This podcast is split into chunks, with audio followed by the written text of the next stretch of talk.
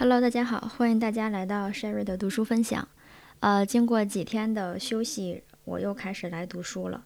虽然上一次我说，呃，不再读，呃，尽量不再读这个翻译版本，但我现在又要读一一本翻译翻译的书。我现在所选的书是蒙台梭利写的《童年的秘密》。呃，读翻译的书也在所难免，因为毕竟这本书是原著是意大利语的，我也看不懂啊。好，我们现在来开始看一下第一部分的第一小节：儿童时期。近年来，在儿童的照料和教育方面所取得如此惊人的进展，主要应该归功于一种意识的普遍觉醒，而不是生活水平的提高。首先，始于19世纪最后十年的对儿童健康的关怀已取得了进展。其次，人们清楚地看到了儿童个性的重要性。当今研究医学、哲学或社会学的任何一个分支，不考虑从儿童生活的研究中所取得的知识，已经是不可能的了。例如，这远比胚胎学对理解生物和进化的每一个阶段所给予的帮助重要的多。虽然这些知识取自儿童。但对人类所有问题的影响却深远得多。儿童不仅作为一种物体的存在，更作为一种精神的存在。它能给人类的改善提供一个强有力的刺激。正是儿童的精神可以决定人类进步的进程。也许它甚至还能引导人类进入更高形式的一种文明。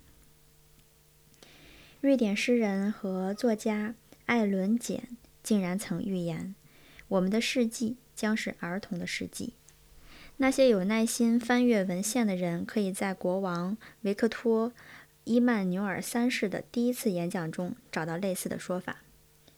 这个演说发表在1900年，恰是20世纪的元年。他提到20世纪开始了一个新时期，并称之为“儿童的世纪”。这种预言般的表述，也许完美的反映了十九世纪最后十年的科学在人们的心灵中所产生的印象。那时，人们终于认识到，传染病的侵袭对儿童所造成的死亡率通常是成人的十倍，还认识到学校苛刻的纪律给儿童带来的痛苦。但是，没有一个人能预言儿童自身隐藏着一种生机勃勃的秘密。它能揭开遮住人的心灵的面纱。儿童自身具有某种东西，一旦被发现，它就能帮助成人解决他们自己的个人和社会问题。正是这个东西，能为新的儿童研究科学奠定基础，从而能极大地影响整个社会。儿童与心理分析，心理分析开辟了迄今尚未知晓的研究领域。使我们能深入到潜意识的秘密之中，但它未能解决实际生活中的紧迫问题。不过，心理分析能帮助我们理解儿童神秘的生命所做做出的贡献。我们可以说，心理分析已经突破了心理学曾经认为不可逾越的意识层，就好像人最终通过了海格力斯的石柱。而这石柱曾被古人看作是世界的终极。这个海格力斯是希腊罗马神话中的大力神，与主神宙斯之子，力大无比，曾完成十二项英雄业绩。如果心理分析至今仍没有探测潜意识的汪洋，那就很难解释得清楚，儿童的心理怎么能使我们更深入地理解人的问题。众所周知，心理分析最初是医学的一个分支，是治疗精神病的一种新技术。他做出了一项确实英明的发现：潜意识有支配人的行动的力量。心理分析通过深入到潜意识，并对心理反应进行研究，使得具有极大重要性的神秘因素清楚地展现出来，从而彻底改革了旧观念。这种分析揭示了一个宽广而又未知的，但跟人的命运紧密相连的世界。但是心理分析并没有成功的探明这个未知的世界，它未能越过海格力斯的石柱，未能冒险进入这浩瀚的汪洋。跟古代希腊人类似的一种偏见，就是把弗洛伊德局限于病理学的研究，而不是正常病例的研究。在十九世纪，精神病学者查科特发现了潜意识。在特殊的严重精神病的病例中，可以看到潜意识的表现，就像可以看到像地壳、像地壳喷岩浆的火山内岩浆的翻腾一样。潜意识和个人意识状态之间奇妙的对照，仅仅被看作是这种疾病的征兆。弗洛伊德进了一步，他运用精巧的技术。发明了一种深入到潜意识的方法，但他几乎只关心病理状态。有多少正常人会自愿忍受这种痛苦的心理分析测试，也就是对他们的心灵进行一种手术呢？正是从对精神病的治疗中，弗洛伊德推演出他的心理分析理论。因此，这种新的心理学很大程度上是在个人处理病例的基础上。建立起来的。弗洛伊德看到了大海，却未能探索它，他只是把它描绘成一个多风暴的海峡。这就是为什么弗洛伊德的理论是不完美的，以及为什么他的治疗精神病的技术并不令人完全满意，而且总不能使病痊愈。这就是为什么社会传统、古代经验的积累对弗洛伊德的某些理论概括形成了障碍。为了要探索潜意识的巨大现实，很明显，单有临床分析技术和理论推演是不够的，还需要更多的东西。童年的秘密，科学的其他分支和不同的概念也被运用于这广阔的、尚未被探索的潜意识领域。当我们试图通过儿童心灵对他的环境的反应来追踪儿童心理的发展。并且读使儿童心灵陷入黑暗和扭曲的内在斗争的悲剧时，这一切可能有助于我们从根源上来研究人。心理分析最惊人的一个发现是，精神病可能起源于婴儿期。从潜意识中所唤起的一些被遗忘的事情表明，儿童是尚未被认识到的。痛苦遭遇的牺牲品，这个发现既给人深刻的印象，又使人心绪不宁，因为它与人们所普遍相信的东西是完全不同的。儿童的纯洁的心理状态所遭受的这些创伤是缓慢而持续的，人们从来没有认识到他们是成人精神病的潜在原因。对儿童纯洁心理状态的创伤，是由一个处于支配地位的成人压抑儿童的自发活动造成的。通常跟对儿童影响最大的成人，也是也就是儿童的母亲有关。我们对心理分析的探究，应该具体地区分两种层次，其中之一是比较肤浅的。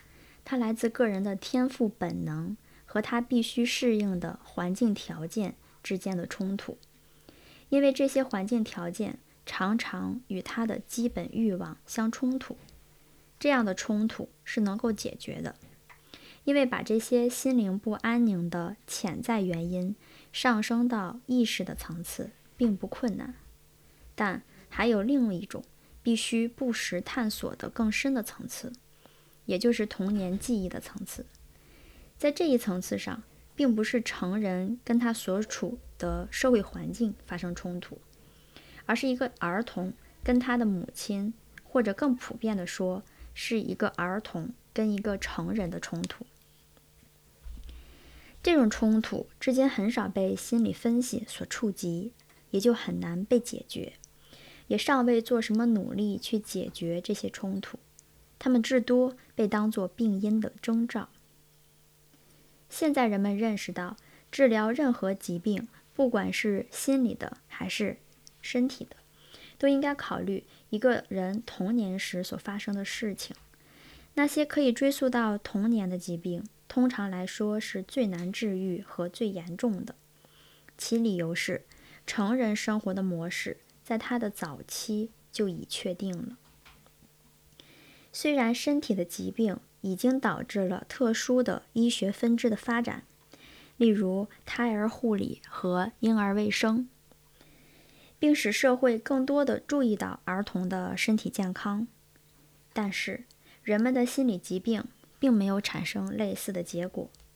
虽然人们现在已经认识到，成人严重的心理障碍以及成人在适应自己所生活的世界方面所遇到的困难，皆源于童年，但是人们并没有尝试去解决这些童年的冲突。之所以没有这样做，可能是由于心理分析使用的是探究潜意识的技术。这种技术虽然在成人的病例方面取得了惊人的发展、惊人的发现，但并并不能用于儿童。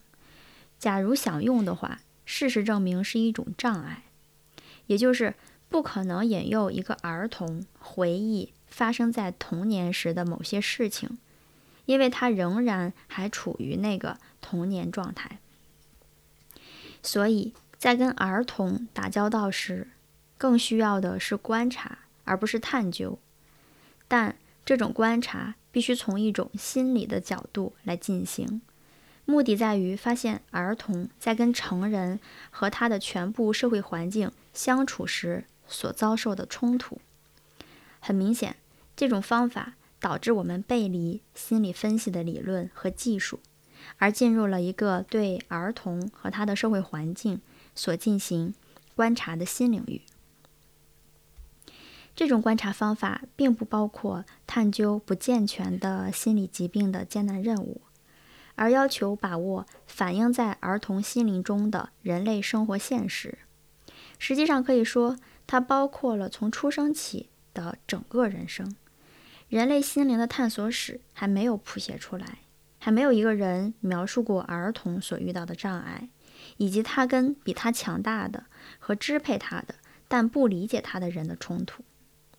还没有一个人描绘过儿童的尚未被认识到的创伤和他的娇嫩心灵所遭受到的干扰，他无法达到大自然希望他达到的目标，以及一个自卑的人的潜意识的自我的发展。